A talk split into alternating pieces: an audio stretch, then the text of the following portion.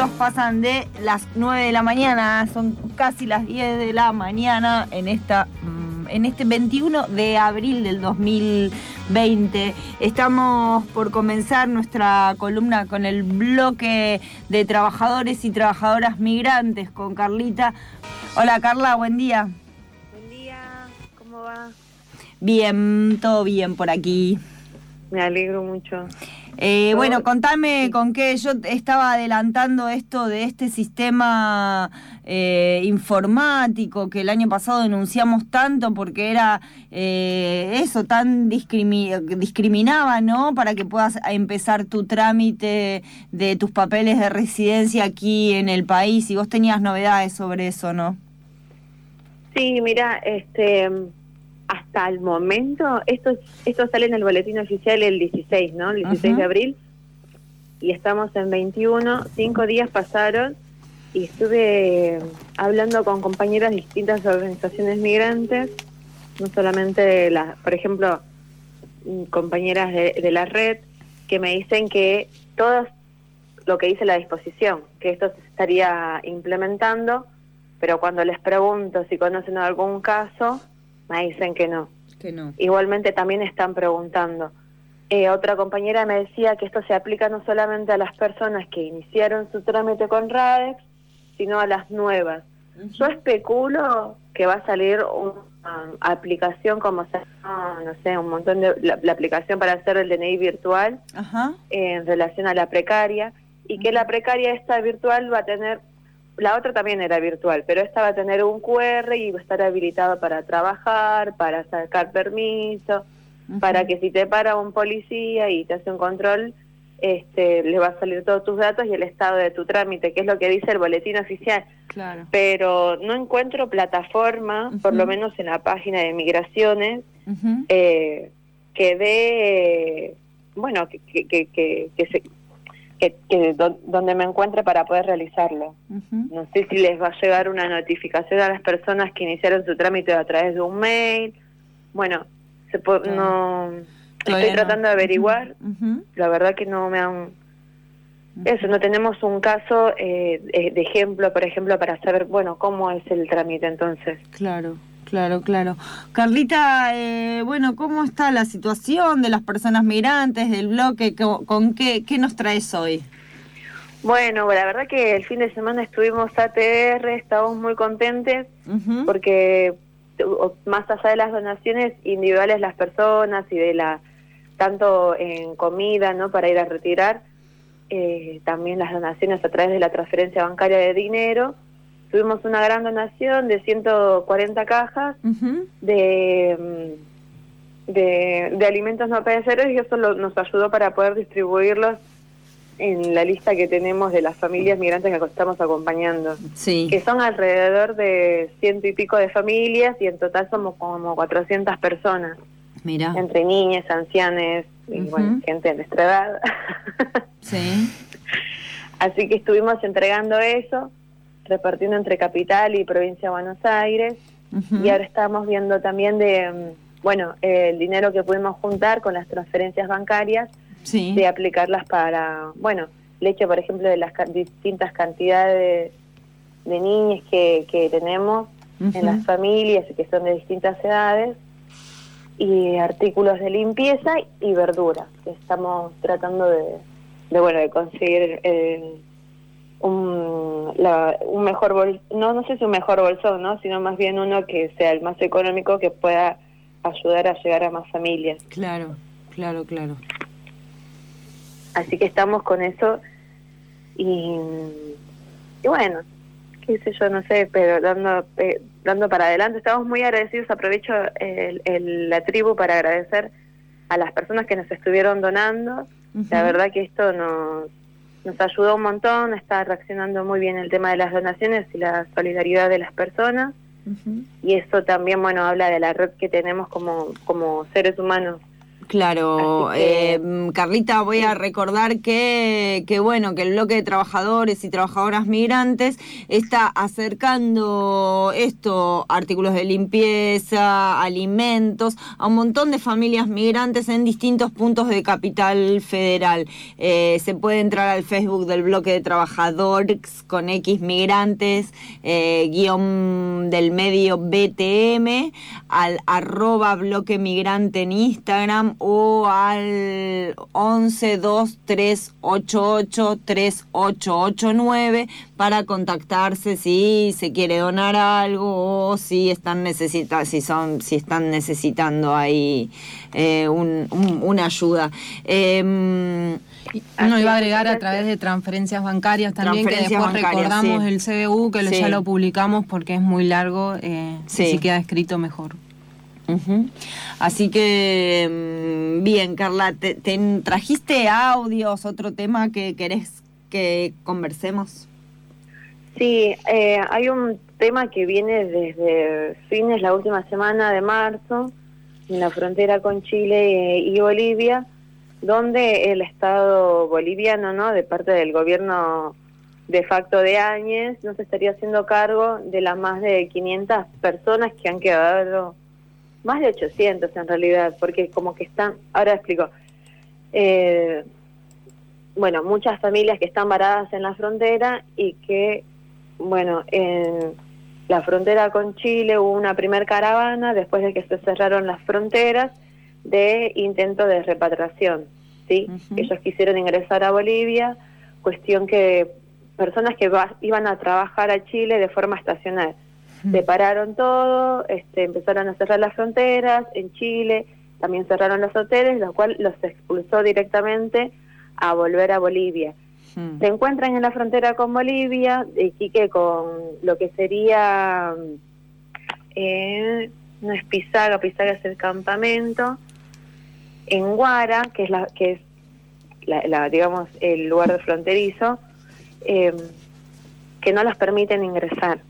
Entonces los, los quedan varados ahí 10 días, la primera camada de las personas que intentan ingresar a Bolivia, esto sucede el 27 de marzo, y después de 10 días, con, después de, insistir mucho, no solamente organizaciones de derechos humanos, las propias familias que se encontraban ahí, las trasladan al campamento de Pisiga, que es a dos horas de Guara, ya es territorio eh, boliviano, donde las tienen supuestamente en control de cuarentena por 14 días, donde las primeras, la primera semana, los primeros 10 días, pasan hambre, este, ahí son temperaturas bajo cero, pensemos que es la, parte más árida de, Bolivia, que está Oruro, eh, La Paz para arriba, bueno, eh, son, son, son climas realmente bajo cero en esos momentos, en eso a la noche, eh, se encuentran sin tampoco alimentación, o sea, están en condiciones indignas, se empiezan, empiezan a reclamar las familias ahí, empieza el discurso también de parte del gobierno de Áñez, de parte del ministro de Defensa Fernando López y el director de Migraciones de Bolivia, Marcelo Rivas, acusando a los demasistas de que quieren venir a bloquear, desestabilizadores, cuando las familias estaban pidiendo ingresar, cumplir con la cuarentena y que mientras tanto les hagan los controles, ¿no? De que no tienen el COVID-19, eh, puedan tener condiciones dignas, porque estaban pasando frío y hambre, y muchas personas no solamente eran personas mayores, sino se encontraban familias en estos campamentos, en este campamento que sigue estando. Entonces, hablé un poquito con con Delia, que es nuestra compañera que eh, ahora está en Bolivia, sí. viviendo y bueno, eh, si quieren podemos escuchar el primer audio para, bueno, para ver en primera persona que ella está más de cerca eh, acompañando la situación. Ahí escuchamos. Donde el gobierno por lo menos a una primera caravana que estuvo llegando a la frontera el 27 de, de marzo, los tuvo parados durante 10 días en la localidad de Huara, a dos horas de, de Pisiga Colchane, que son, es la frontera de Bolivia con Chile, sobre, sobre esta situación. Estuvieron reclamando bastante, insistiendo bastante que tanto el, sobre todo el gobierno boliviano se haga cargo de ellos y que los pueda recibir, que los pueda repatriar que ellos estaban dispuestos a cumplir con la cuarentena que se había impuesto, ¿no? Porque entendían también de que lo tenían que hacer porque si no también era pensar en ellos y en sus familias con las cuales se iban a encontrar. En Huara fueron trasladados a, Pisiga, al campamento Tata Santiago de Pisiga, donde estuvieron los 14 días, hicieron la cuarentena, les dieron el alta, eh, regresaron a sus respectivos departamentos el 17 de abril. Derechos humanos de, de acá del Alto eh, se movilizaron como para poder hacer todo lo posible para trasladar estas personas a la mayoría a sus localidades. Pero lo que sabemos es de que todavía 10 personas quedaron a la espera estas 10 personas, eh, por suerte, gracias a la solidaridad de sus mismos compañeros y compañeras con los que estuvieron en el acampe, eh, pudieron ir a quedarse a las casas de estos compañeros y compañeras hasta que eh, se resuelva su situación para que los puedan acercar a sus comunidades. sobre todo son gente que, que viene de los yungas de acá de La Paz, que son de Palos Blancos, de Caranavi, Sí hubo, lamentablemente, eh, muchas falencias. Hay que tomarlo en cuenta de que en el campamento estuvieron por lo menos la primera semana sin alimentación, sin insumos para la limpieza. Eh, en, el, en, sus comunicados ellos mismos denunciaban de que pese a que ellos se habían comprometido en hacer la cuarentena, pero tampoco les habían tomado el estudio para saber si realmente tenían o no coronavirus. Lo hicieron después de una semana casi. Ahí escuchamos a Delia, ella está allí en Bolivia. Carla, es, eh, es terrible, ¿no? Lo que cuenta y que todavía 10 personas tienen que estar a la espera de poder llegar a, sus lugares, ¿no? Sí, esto, esto lo levantó bastante los medios de Bolivia. Imagínate que son cientos de familias bolivianas y bolivianos parados ahí y que el discurso eh, del, del, gobierno de años ha sido estigmatizarlos y criminalizarlos constantemente. Incluso hubo represión por parte del ejército, porque claro, la gente, las familias ahí sin comer, en condiciones de frío con, con grados bajo cero, em, empezaron a tirarles piedras y eso terminó en una represión del ejército boliviano hacia estas familias. Y de eso en el auto, en el audio no lo escuchamos, pero hay por lo menos seis personas que están detenidas y procesadas y hay otros que están directamente fichados que cuando quieran ingresar los van a detener, que son alrededor de una veintena. Y eso también es muy grave. Sí, eh, porque recordemos, ¿no? Que estamos también con un golpe de Estado en Bolivia. Totalmente. Y todo lo que sea falta de políticas o respuesta de parte de, de Áñez, de su gobierno, eh, lo, directamente es responsabilidad del MAS o son masistas o son desestabilizadores. Claro, claro. Sí, y además también como manipular a través de la incertidumbre, ¿no? Dejándolas ahí varadas sin ningún tipo de protección ni de cuidado y lo que recalcaba también Delia es que estuvieron una semana sin hacer ningún tipo de estudio como para saber si había que tomar algún otro tipo de medida preventiva o justamente de cuidado en relación a su salud o qué. Eh, es la manipulación con la, con la incertidumbre expresada como en una violencia ya extrema.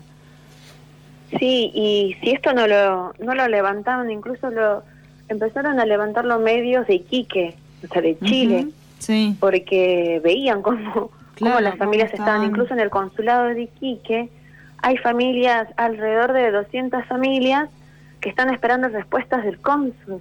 Y el cónsul no da ninguna respuesta, incluso eh, hay un video que estuvo circulando en una página de noticias de, de Bolivia, donde periodistas chilenos le empiezan a preguntar, bueno, ¿qué va a pasar con estas familias? Eh, si ahora tienen condiciones dignas, porque antes eh, no existía el, el, campamento de Pisiga como está ahora, era todo muchísimo más precario con algunas carpas, en condiciones bajo cero. O sea, es una realmente una deshumanización terrible. Y ahora lo que están, porque esto lo que como decía al principio, ¿no? Esto fue la primera camada que pudo ingresar, que con con todo, con todo el esfuerzo, con toda la lucha, con toda la resistencia además de las familias de bancarse todas esas situaciones, los organismos de derechos humanos y organizaciones sociales eh, pudieron lograr que los rubiquen, que articulen en la mayor parte de los casos de las familias que ingresaron con los municipios para que puedan llegar a sus a sus a su a sus comunidades porque son muchas comunidades campesinas también quienes van a trabajar de forma estacional a Chile. Y bueno casos donde por ejemplo los dejan a las 2 de la mañana en cualquier lugar o en la terminal o en plena calle pero ahora va a ingresar otra camada. Hay una camada de alrededor de 460 personas y en un medio boliviano este, hablan de alrededor de 1.600 personas que estarían en el campamento de Pisiga.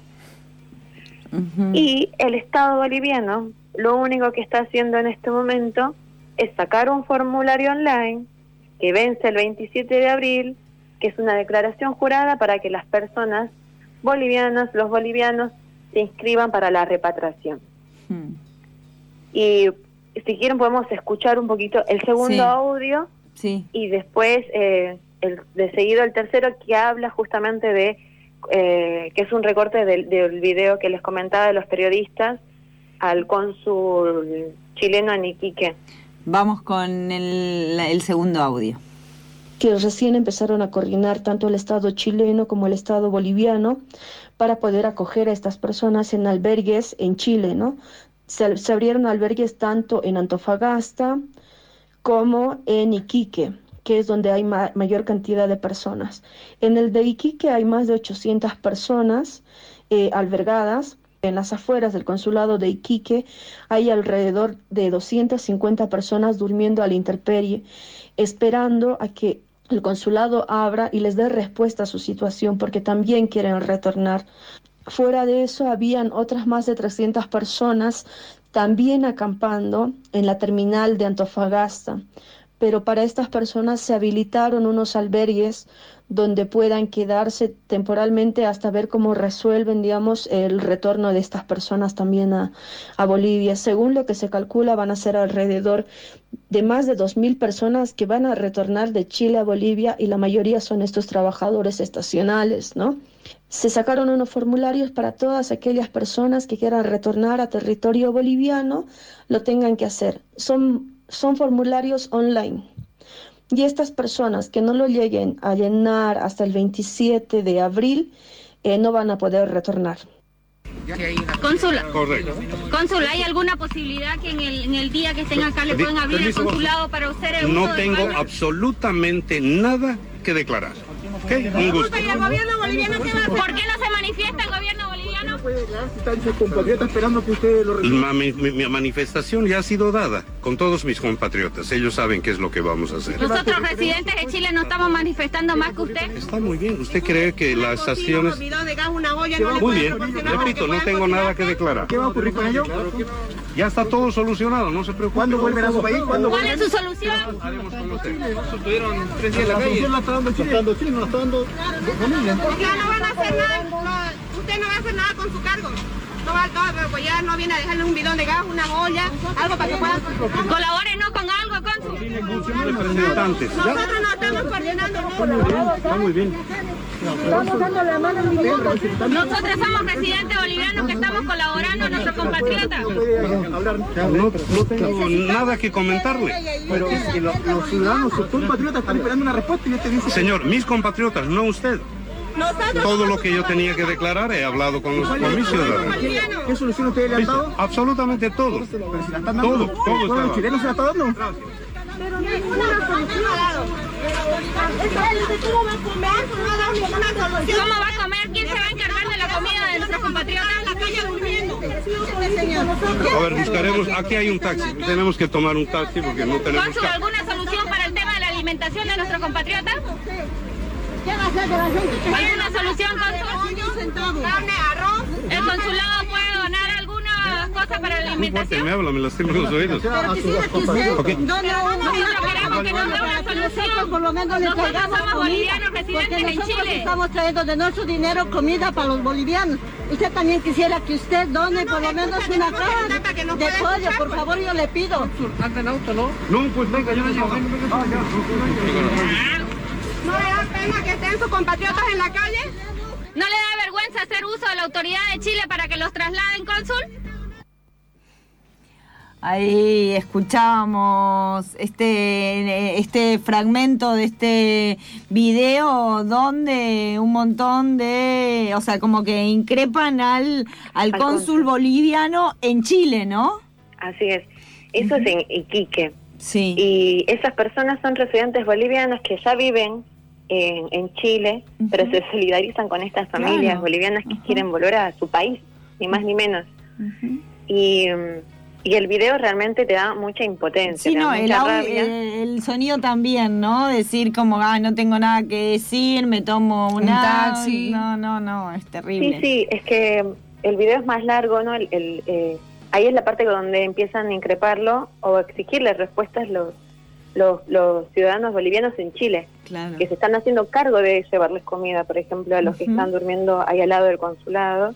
Y este solamente dice que eh, que ya está todo ordenado, que ya está, bueno, lo que escuchamos en el audio, que todo ya dio su información, las respuestas, el gobierno a todos sus compatriotas, eh, cuando en realidad tenés ahí las personas acercándole una olla de comida a las familias que están varadas y esperando respuestas del consulado.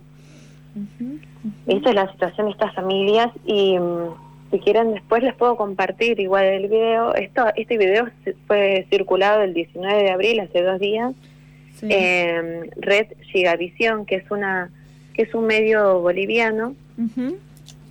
Y donde bueno están siguiendo también bastante el tema de las familias varadas en, frontera, pero realmente también lo del formulario que eso lo implementaron hace, hace estos, en estos días también que vence el 27 y que si y si la persona no tiene internet, no sabe completar ese formulario, que va a quedar sin ser repatriada, cuando en realidad es la obligación que tiene el Estado boliviano de, de, garantizar a las personas que están fuera del país. Claro. Eh, es, es, me quedo, va, como que me, me lleva a esta reflexión. Chile estaba con una rebelión popular increíble antes del coronavirus. Bolivia con un golpe de Estado. Y mirá en estas fronteras lo que está sucediendo, ¿no? Terrible. Hmm. Sí. Em, sí, sí, la verdad que también eh, si no fuera por los compañeras que están allá acercándose a este tema, claro, todo se tapa por el coronavirus, pero estas cosas también son, bueno, colaterales de, la cuarentena mundial que estamos viviendo. Y bueno, no, estamos siguiendo esto de, cerca. Y seguramente veamos de sacar algo, eh, denunciando también al cónsul boliviano en Chile, porque como se está cómo se refiere a la, a la, a la, a la comunidad a la que debería representar justamente. No no es la forma y tampoco están dando respuestas que todavía existan personas familias varadas en condiciones infrahumanas eh, significa que el Estado boliviano no está haciendo bien las cosas. Mucho menos si tenés un director de migraciones donde dice que son todos masistas y los criminaliza y no tiene en cuenta de realmente cómo se encuentran esas personas y cuál es la tarea que tiene justamente el Estado a la hora de, hacerse cargo de, las de los bolivianos y las bolivianas que están fuera del país. si no fueron a vacacionar a la costa de Chile, si no fueron a laburar y que lo hacen todos los años. La diferencia de este año es que tuvieron que volver a sus países porque sus fuentes de trabajo, que además son estacionales, cerraron por la cuarentena por medidas de, de control, de prevención, y que los años anteriores, como este, siempre que trabajan en otros países, las remesas también funcionan para alimentar el motor económico de Bolivia. Entonces eso también es algo que, tiene que no tiene que olvidarse en ningún gobernante de turno que se encuentre en, Bolivia. Bueno, y en este caso Áñez, ¿no? Por imposición más que por elección del, del pueblo boliviano. Sí, justo iba a recalcar eso, a, recordar de que el motivo por el cual habían quedado varadas en la, en la frontera, que no es un motivo menor, es por trabajo y por trabajo justamente lo que dijiste, estacional. Eh, y quedan así eh, totalmente desamparadas, mostrando claramente la, desidia y el desinterés estatal. Sí, totalmente. Así que, bueno, esperemos que esto se siga difundiendo más de forma internacional, que es lo con lo que un, único con lo que están empezando a hacer las cosas. Porque si imagínate que estuvieron varados 10 días y, claro, hasta que las personas tuvo el, el, el hubo el, esto de defenderse y tirar piedras y exigir respuesta y del otro lado la represión y las causas y los presos, etcétera, y organizaciones, bueno, sobre todo eh, migrantes y derechos humanos empezaron a, difundir más lo que estaba sucediendo. Pero ya va a ser un mes de, esto. El 27 se va a el 27 se va a cumplir un mes que y que el 27 incluso cierra el formulario la fecha para poder ser repatriados. recién me doy cuenta. que esto es dentro de siete días, seis días. Claro. Así que, bueno, esa es la situación que está sucediendo con, con más de 800 personas de familias que están ahí en la frontera, tanto en Iquique como en, no me acuerdo el, otro, la otra ciudad que nombraba, pero que limitan con Bolivia.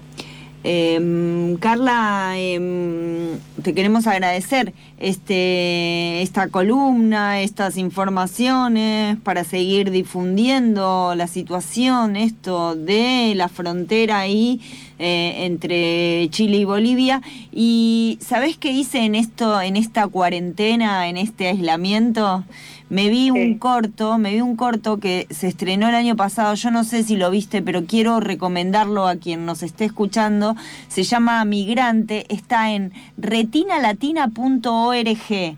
Retinalatina.org es una plataforma donde podés ver eh, documentales cortos, eh, películas eh, largos de distintos, de algunos países de Latinoamérica, ¿no? Y mm, se llama Migrante, es un cortometraje colaborativo animado con eh, eso, con un mensaje eh, eso sobre la migración y es, es, es, un corto animado donde hay muchos animadores, más de 50 animadores se juntaron para hacer este corto. Entonces se llama Migrante y está en retinalatina.org, dura 11 minutos, o sea, es, es, un, es un cortito, eh, pero es muy, es muy lindo y justamente trata estos temas de que migrar es un derecho. Ay, me encantó la data, encima que a mí me gusta mucho la animación. Bueno. Ya lo tengo acá. ahí está, ahí está, míratelo, míratelo. Y, y bueno, y estamos en contacto, Carla. Te mandamos un abrazo enorme. Ay, un abrazo a todos, la verdad que me encanta salir por la tribu. Bueno, esperemos que nos veamos, que, en la próxima columna estés por acá. Ay, ojalá. bueno, un abrazo. Un abrazo a todos. Era Carla, integrante del bloque de trabajadores y trabajadoras migrantes, también integra Ni una migrante menos y nos informó sobre la, sobre la situación de un montón, muchísimas familias eh, queriendo pasar de la frontera de Chile a Bolivia. Charco. De arena